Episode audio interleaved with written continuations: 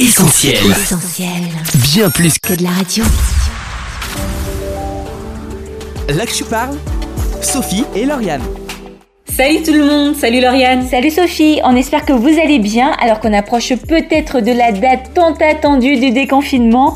Un déconfinement qui ne rime pas forcément avec un retour à la normale. Il faut dire que la pandémie du coronavirus aura bouleversé pas mal de nos habitudes, y compris de nos projets. Projet de voyage, projet de déménagement ou encore projet de mariage. Les mairies sont fermées, les rassemblements interdits, alors il a été question pour beaucoup de revoir leurs plans et de rebondir. On en parle avec nos invités. Bienvenue à toi qui nous écoute, tu es sur Essentiel et c'est là que tu parles. Là que tu parles sur Essentiel Radio. En ligne avec nous, Annan. Bonjour Annan. Salut les filles Annan alias Annette, une voix bien connue sur l'antenne d'Essentiel puisque tu co-animes avec Sam le journal du gospel. Alors ça fait quoi de passer euh, de l'autre côté du miroir? Bon bah je t'avouerai que j'appréhende un petit peu quand même. C'est différent de se retrouver de ce côté-ci euh, du micro, mais euh, mais ça va bien se passer je pense. Mais oui, ça va bien se passer. Alors Annan, euh, ton mariage était prévu en mars dernier, c'est ça? C'est ça, j'étais censée me marier le 28 mars dernier pour être précise. Et en ligne avec nous aussi Mickaël. Bonjour Mickaël. Bonjour Sophie et Lauriane. Alors ton mariage à toi était prévu en avril, c'est ça? C'est bien ça, le 25 avril euh, exactement. Alors on sait combien les préparatifs d'un mariage prennent des mois, voire des années. Qu'en est-il pour vous, Annan et Michael? Depuis combien de temps prépariez-vous vos mariages respectifs? Pour de vrai? Non, je plaisante. Alors en fait, on s'est fiancés à peu près un an avant la date prévue du mariage, donc avant le 28 mars. Et je crois que en juillet 2019, donc neuf mois avant euh, le jour J, on avait trouvé notre euh, salle, mais sans trop de recherche. euh, on n'avait pas non plus passé des mois et des mois à rechercher une salle. Et dans ton cas, Michael? Alors en ce qui me concerne, on a commencé à, on va dire sérieusement préparer le mariage à l'été 2019, sachant que hum, on se préparait euh, tous les deux à une, euh, une grosse année sur le plan des, des études et également du travail. Donc on, on a profité euh, des vacances pour être plus serein pour euh, les premiers préparatifs. Donc ça fait euh, euh, neuf mois, je crois. Au tout début euh, de l'épidémie de coronavirus en France, est-ce que ça vous est venu à l'esprit que euh, votre mariage pourrait en être impacté? Sincèrement, ça ne m'avait pas du tout effleuré l'esprit. Euh, quand on a commencé un petit peu euh, à en parler en France, pour moi, euh, mon mariage me paraissait suffisamment loin pour que il se passe quelque chose. Je ne savais pas quoi exactement. Je pense qu'à ce moment-là, pour beaucoup, on n'avait pas pris euh, la mesure de ce que ça représentait, quoi, cette épidémie de coronavirus. Et moi, dans ma petite vie, entre guillemets, je n'avais pas du tout euh, pensé que, que ça pouvait avoir euh, un quelconque impact euh, sur mon mariage. Et pour toi, Mickaël, euh, c'était un peu différent, c'est ça? Alors oui, quand euh, l'épidémie a commencé à se manifester en France, on, on y a pensé parce que on a quand même vu euh, dans les pays euh, qui environnaient euh, le nôtre que euh, ça avait évolué euh, assez vite. Donc euh, ça nous est tout de suite euh, venu à l'esprit, ouais. Alors combien de semaines avant le jour J, Annan, Michael, avez-vous décidé d'annuler vos mariages? Et puis est-ce que vous avez pris les devants ou alors c'est de manière plus officielle euh, que vous avez été, j'ai envie de dire, dans l'obligation de le faire? Alors juste les filles, euh, j'aimerais préciser, j'avoue que j'aime pas trop le terme annulé parce que c'est pas comme si euh, je n'allais pas du tout me marier, c'est simplement que par la force des choses, on a été obligé de le repousser. Maintenant, pour revenir sur la chronologie des événements, dès que les premiers cas ont été en France et avec la situation aussi en Italie qui est euh, voilà un pays euh, limitrophe quoi, ben c'est vrai que les responsables de l'église qu'on fréquente avec mon fiancé et donc là où devait se, tenir la cérémonie euh, religieuse le le 28 avaient déjà eu l'intelligence de suspendre certains rendez-vous. Mais à ce moment-là, c'était encore très euh, temporaire. Et c'est vrai que pour le 28, euh, il n'y avait à ce moment-là aucune indication que le mariage ne pouvait pas se tenir. Ensuite, il y a eu la première allocution de notre président Emmanuel Macron, et donc il nous donnait rendez-vous le euh, fameux euh, lundi euh, 17 mars pour savoir si la France euh, serait ou non confinée.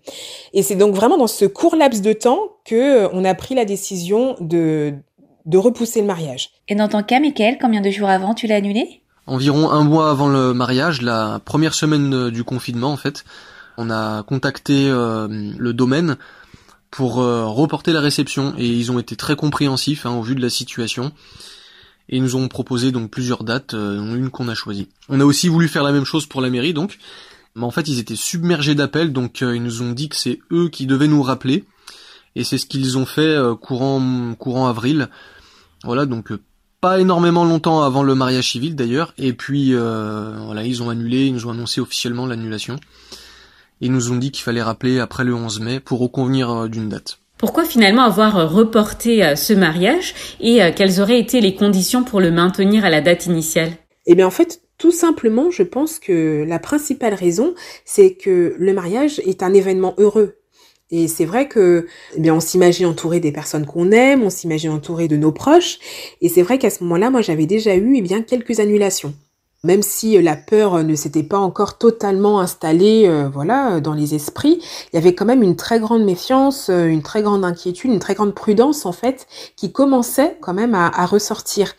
Et pour moi, ce n'était pas un climat propice à un mariage en fait, parce que vous vous imaginez autour d'une même table, les gens qui se regardent avec euh, méfiance, ne sachant pas ce qui est contaminé ou pas, euh, c'était c'était juste pas vivable en fait. Et toi, Michael? Alors c'est vrai qu'au moment où on a pris la décision de reporter le mariage, donc la première semaine du confinement, on n'était pas sûr que un mois plus tard, la France serait encore euh, dans cette situation. Donc c'est plutôt pour ne pas prendre de risques et pour être sage qu'on l'a fait. Et puis finalement, euh, les semaines nous ont donné raison parce que euh, voilà, le, confinement a été prolongé avec des mesures bah, qui ont fait que tout rassemblement était impossible. Bon, il y a aussi un, élément particulier, c'est que la, famille de ZCAT, donc ma fiancée, vit aux États-Unis et ça aurait été aussi compliqué pour eux de venir et il fallait pas leur faire prendre de risques, notamment vis-à-vis des billets d'avion, tout ça, question de logistique. Donc finalement, ça a été une bonne décision. Alors, on l'a compris, votre mariage a été reporté, sachant que les préparatifs se déroulent sur des mois, vous nous l'avez dit. Est-ce que c'était une déception pour vous? Alors oui, c'est vrai, c'est des longs mois de préparatifs, mais c'est pas du travail perdu, parce que je peux vous assurer que ma déco, elle est empilée chez moi, elle n'attend plus que d'être sortie pour le jour J, hein. donc donc non, c'est pas perdu du tout. Et puis euh, j'ai pas été déçue non plus parce que c'était pas quelque chose qui était euh, dépendant de ma volonté ou de la volonté de mon fiancé, c'était juste la vie qui nous qui nous arrivait en fait. Donc euh, et comme je disais, je pense qu'on aurait été, en tout cas moi je sais que personnellement, j'aurais été beaucoup plus déçue euh, si on avait maintenu mais qu'on avait été en comité restreint, si on avait dû revoir entre guillemets à la baisse eh bien nos attentes, nos espérances sur cette journée. Au moins là pour l'instant, nos attentes et nos espérances, elles restent intactes et surtout la possibilité eh bien euh, de pouvoir vivre euh, euh, ces, ces moments avec toutes les personnes qu'on a invitées, toutes les personnes qu'on aime. Et toi, Mickaël, déçu? On a été un peu déçus, hein. elle comme moi, bien sûr, je pourrais pas dire le contraire. En général, déjà, quand on s'investit dans quelque chose, qu'on y accorde du temps, on est toujours déçu quand ça se passe pas comme prévu. Donc, particulièrement un mariage. Mais finalement, comme je vous ai dit, hein, on se préparait tous les deux à une grosse année, quelque chose d'important, et finalement, après réflexion, euh, quand on laisse un peu le temps passer, je pense que c'est peut-être pas forcément une mauvaise chose que le mariage soit reporté. Puis c'est vrai que le reporter plutôt que l'annuler, ça atténue aussi un petit peu le, le sentiment euh, d'échec euh, qu'il pourrait avoir. Question pratique, est-ce que vous avez pu euh, négocier avec les prestataires sans trop de difficultés? En fait, comme il s'agissait euh, uniquement d'un report de mariage de notre côté, il n'y a eu euh, aucune conséquence financière. Et même lorsqu'on a signé l'avenant du contrat, eh bien les tarifs sur lesquels on s'était mis d'accord n'ont pas été modifiés et, tout est resté en fait comme on l'avait signé la toute première fois. Et de ton côté, Michael? Oui, on n'a eu aucun problème avec les prestataires parce qu'en fait on a hum, choisi un domaine avec traiteur intégré. En fait, on a fait euh, d'une pierre deux coups quoi. Il y a eu aucun souci de ce côté-là. Même si au début on avait un petit peu des craintes, je dois l'avouer. Et euh, financièrement, non, euh, comme on était dans le cas d'un report, bah, c'est vrai qu'il pouvait y avoir des pénalités financières, mais euh, ils n'ont pas fait de pénalité financière, euh, particulièrement aussi à cause de la bah, de la situation mondiale. Hein. C'est pas tous les jours qu'on qu'on reporte un mariage euh, pour cause de pandémie, quoi. Et ça n'a pas été trop dur de prévenir les invités un par un? Ben non, pas du tout. Bon après, je vous avouerai que j'ai quand même un peu délégué. J'avais d'un côté euh, l'une de mes témoins qui a prévenu les personnes qu'elle connaissait et, de l'autre côté j'avais ma, grande sœur qui aussi en a prévenu pas mal. Donc euh, moi je faisais surtout le suivi quand j'avais des retours de messages, ce genre de choses, etc. Bah voilà, j'envoyais quand même un petit message euh, aux uns aux autres. Et sinon c'est surtout mes collègues et mes amis que j'avais invités, c'est surtout eux que j'ai prévenu, mais ça n'a pas été compliqué du tout. Et pour la plupart, pour ne pas dire tous, eh bien, ont, ont avoué que, que voilà, ils étaient soulagés que ce soit reporté, quoi.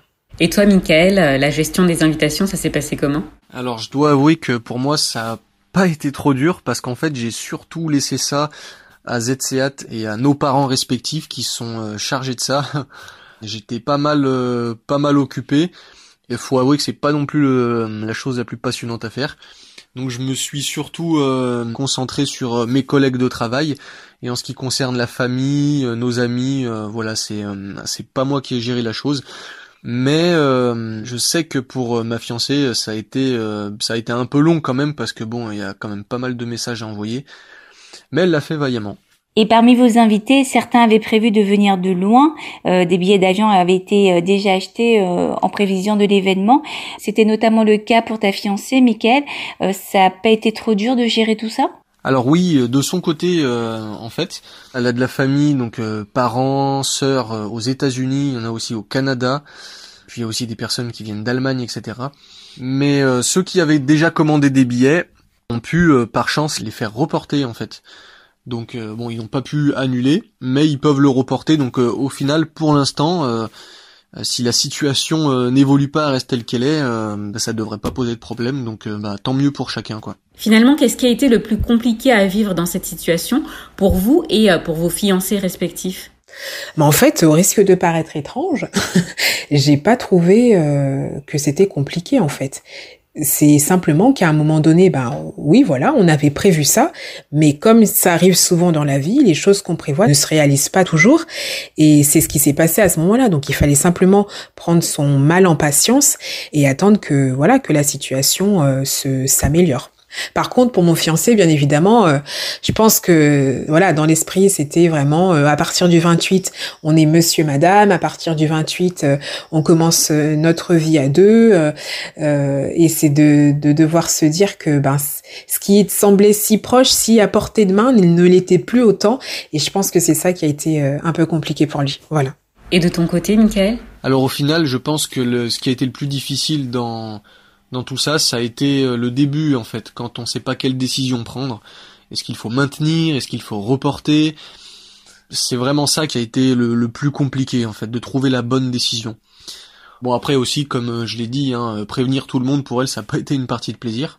Mais voilà ce qui était le plus difficile, je pense. Alors qu'on arrive à la fin de cette interview, est-ce que vous auriez euh, quelques conseils à non, Mickaël, pour ceux qui ne vivraient pas les choses comme vous, avec autant de recul? Alors donner un conseil, je pense que c'est un bien grand mot, mais euh, je pense que ce qui aide à prendre du recul, eh ben déjà, c'est simplement le fait que euh, cet engagement que vous avez été prêt à prendre l'un envers l'autre, eh ben il il n'a pas disparu, il est toujours là. Vous, voulez toujours euh, vous marier avec cette personne et ça n'a pas changé. Donc euh, c'est simplement que les circonstances ne le permettent pas pour le moment.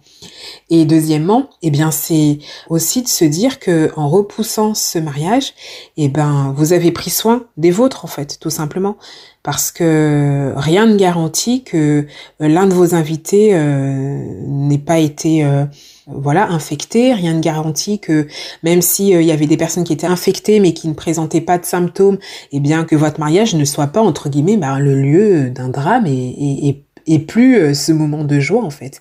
Et rien que pour ça, euh, je pense que bah, ça permet de relativiser carrément quoi. Et pour toi, Michael? Oui, en fait, bah j'aurais bien un conseil. Ce serait en fait tout simplement, hein, si je peux m'exprimer ainsi, de relativiser ce qui nous arrive, hein, si d'autres aussi passent par ce problème, en comparaison avec euh, avec ce que certains peuvent vivre au travers de cette épidémie. Je pense à ceux qui peuvent perdre euh, un proche, par exemple, ceux qui sont eux-mêmes passés par la maladie. Là, ce sont des choses qui sont quand même plus graves. Et c'est vrai qu'à côté, le report d'un mariage, euh, finalement, c'est pas quelque chose de très grave. Merci à tous les deux d'avoir répondu à nos questions. On vous souhaite euh, nos meilleurs voeux par avance pour votre futur mariage. Et en attendant, portez-vous bien et à bientôt. De rien, ça m'a fait plaisir. Euh, merci à vous. Puis euh, bah, rendez-vous au mois d'octobre. Bah, merci beaucoup les filles. prenez soin de vous aussi. Et puis à bientôt. Là que je parle, Sophie et Lauriane. On remercie encore nos deux invités du jour, Anna et Michael. Et pour vous qui nous écoutez, sachez qu'on reste mobilisés. On continue de travailler depuis la maison ou alors des studios avec toute l'équipe pour vous offrir un programme plus qu'essentiel dans les temps que nous vivons. On reste aussi à votre écoute, alors n'hésitez pas à réagir à cette émission en nous écrivant ou en nous laissant un message vocal sur notre numéro WhatsApp le 07 87 250 777. On va sans plus attendre marquer une pause en musique avec Uncool de Leanna Crawford et on se retrouve juste après avec un témoignage plein d'espoir.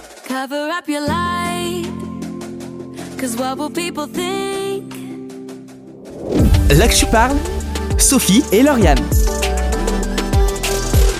Vous êtes sur Essentiel et aujourd'hui dans l'Actu Parle, on a laissé la parole à deux nouveaux invités qui ont dû reporter leur mariage à cause de la pandémie du coronavirus. Tout était prêt, mais à quelques jours de se dire oui, leurs plans ont été bouleversés. Ils nous racontent ce que cela a impliqué et comment ils ont dû rebondir. Une interview à retrouver en replay dès la fin de cette émission. Avant, on accueille notre prochain invité. Philippe, bonjour. Bonjour. Vous êtes directeur d'un centre de vacances. Merci d'avoir accepté cette interview alors que vous êtes en pleine convalescence après être sorti euh, d'un épisode sévère du coronavirus. Alors avant de revenir sur ce que vous avez vécu, on se permet de vous demander comment vous allez? Mais écoutez, euh, je me rétablis à une vitesse euh, qui, même selon mon médecin traitant, est une vitesse anormalement rapide, on va dire, mais je dirais plutôt miraculeusement rapide. Voilà, et euh, je suis sur le chemin du rétablissement. Philippe, vous avez donc été contaminé par le Covid-19. Comment ça s'est passé au tout début? Comment vous avez su que vous étiez malade? Et puis quels symptômes vous avez développés? Alors, euh, ça a été assez euh, rapide. on pourrait presque qualifier de quasi foudroyant, dans le sens où dans la journée, j'étais très bien, et puis tout d'un coup, en fin d'après-midi, début de soirée, les symptômes sont apparus très proches de ceux de la grippe. D'ailleurs, j'étais loin de penser que je pouvais avoir le Covid. J'étais vraiment dans l'idée d'avoir une grippe, euh, la fièvre, courbature, quoi. Et je me suis soigné de cette façon. Et puis ensuite, le docteur est venu et m'a appliqué un traitement qui était euh, bien sûr aussi euh, en, lien avec la grippe. Alors, il a eu la, la, sagesse aussi de me mettre sous antibiotiques. On est dans une région où les docteurs travaillent un peu à l'ancienne. Et ça a permis certainement de limiter le développement et euh, nous avons été informés de l'éventualité du Covid euh, plus tard. Et c'est là que j'ai décidé d'être hospitalisé, bien sûr. Et cette hospitalisation, Philippe, répondait à des symptômes qui s'étaient aggravés, c'est ça? Oui, il y a eu une dégradation respiratoire, euh, la fièvre est montée, euh, l'oxygénation était de plus en plus mauvaise, et puis euh, la fatigue s'est fait ressentir. Et j'ai dit à mon épouse d'appeler le SAMU et de me faire évacuer. Je sentais que les forces me quittaient. Et donc j'ai été évacué euh, dans la nuit. Et puis euh, le service hospitalier m'a pris en charge. Et là ensuite ça a continué de se dégrader. Et puis, donc les services médicaux ont mis sur pied euh, le nécessaire pour prendre soin de ma santé. Philippe, vous avez été admis en service de réanimation, vous avez été dans le coma pendant plusieurs jours, vous pouvez nous en parler? Oui, c'est une situation bien sûr un peu particulière que je n'avais jamais vécue. C'est un coma artificiel, hein, bien sûr, piloté par des produits sédatifs et puis, euh, peut-être je pourrais essayer d'être chronologique. Dans un premier temps, je me souviens des propos du docteur qui m'expliquait euh, pourquoi il me mettait dans le coma, pour m'intuber, pour me soigner avec un respirateur, et puis bien sûr euh, me faire passer des antibiotiques. Ce qui devait durer entre 3 et 5 jours a duré euh, 3 semaines, puisque en fait mon état de santé s'est dégradé dans le coma. Voilà. La fièvre a monté, la qualité d'oxygénation a diminué. Après plusieurs tentatives de réveil, les choses ne s'amélioraient pas. Et puis, euh, une embolie pulmonaire euh, s'est installée pendant ce temps de, coma sur la dernière partie. Et donc, euh, les soins ont été encore plus intenses. Et puis, il y a eu donc comme un coup d'arrêt, certainement de la part de Dieu, puisque le corps médical a, a signalé auprès de mon épouse et, et de ma mère, une ancienne infirmière, que quelque chose s'était passé sur le plan pulmonaire et qu'un rétablissement était en train de, de se faire. Et là, ils ont mis en route euh, un réveil euh, progressif. Après avoir repris connaissance, est-ce que vous aviez euh, conscience de ce qui venait de se passer? Est-ce qu'on peut dire que vous auriez pu mourir? Alors, euh, conscience de ce qui s'est passé, euh, pour être honnête, non, parce que la quantité de produits euh, pour vous endormir est quand même assez importante. D'autant que j'ai appris que, semble-t-il, le Covid rend résistant aux produits anesthésiants, donc ils sont obligés de mettre un peu plus de doses. Donc on est quand même un petit peu dans le brouillard hein, quand on se réveille, puisqu'apparemment le docteur, quand je me suis réveillé, m'a expliqué tout ce qui s'était passé et j'en ai aucune mémoire. Alors après, bien sûr, comme le dit l'expression populaire, on reprend ses esprits et puis après les explications médicales que les docteurs et les infirmiers m'ont données, j'ai réalisé qu'effectivement j'étais passé tout près de, la mort, hein, de l'éternité. Alors j'étais en paix hein, dans cette situation. Si j'avais dû partir, ben, je crois que je serais parti, bien sûr, dans la présence de Dieu. J'ai cette foi en Jésus qui me donne le pardon de mes péchés. Mais euh, peut-être là aussi se souvenir que le message de l'Évangile est un message éternel. Et j'ai frôlé cette éternité. Et moi, j'avais l'espérance, mais combien ne l'ont pas? Philippe, une question qu'on a envie de vous poser. Comment vous allez aujourd'hui? Et puis, est-ce que vous en avez fini avec la rééducation? Comment vous en remettez-vous? Alors, ça fait maintenant une vingtaine de jours. Ça, ça fera trois semaines euh, demain que je suis sorti. Euh, je vais de mieux en mieux chaque jour. Je reprends des forces. C'est un peu un redémarrage, hein, une reconstruction, tant physique que spirituel même, sur le plan de la foi, et puis aussi sur le plan psychologique. Et euh, en fait, peut-être je voudrais partager euh, une expérience quand même assez forte que j'ai vécue alors que j'étais encore en réanimation, le moment où euh, tout s'est mis en route euh, pour cette restauration, cette guérison, alors que j'étais pleinement conscient de mon état, j'avais le sentiment d'être passé sous un rouleau compresseur. Je, me disais, mais qu'est-ce que je vais bien pouvoir faire de ma vie, même si je m'en remets. Et puis une pensée s'est inscrite dans mon esprit et j'avais cette vision du corps du Seigneur Jésus qui était mis au tombeau, ce corps meurtri, et puis une pensée s'est inscrite euh, à mon esprit. Le corps de ton Seigneur qui a été mis au tombeau n'était pas moins meurtri que le tien. Et cette pensée m'a beaucoup soutenu puisque j'ai réalisé que Dieu était tout à fait conscient de ma situation et qu'il était aux commandes. Et quelques jours plus tard, euh, après un temps de, difficulté encore, le Seigneur m'a rappelé Romains 8, 11, que l'esprit de résurrection, s'il habite en nous, il ressusciterait nos corps mortels. Et j'ai réalisé, j'ai dit, mais bien sûr, Jésus n'est pas ressuscité avec la moitié d'un bras ou une demi-jambe. Et alors cette vie de résurrection, ben, Seigneur, elle est en moi. Et là, tout d'un coup, c'est comme si la lumière se mettait dans une pièce obscure. Et euh, le rétablissement euh, vraiment s'est mis en, place, ça a été fulgurant. Je, me suis remis à marcher.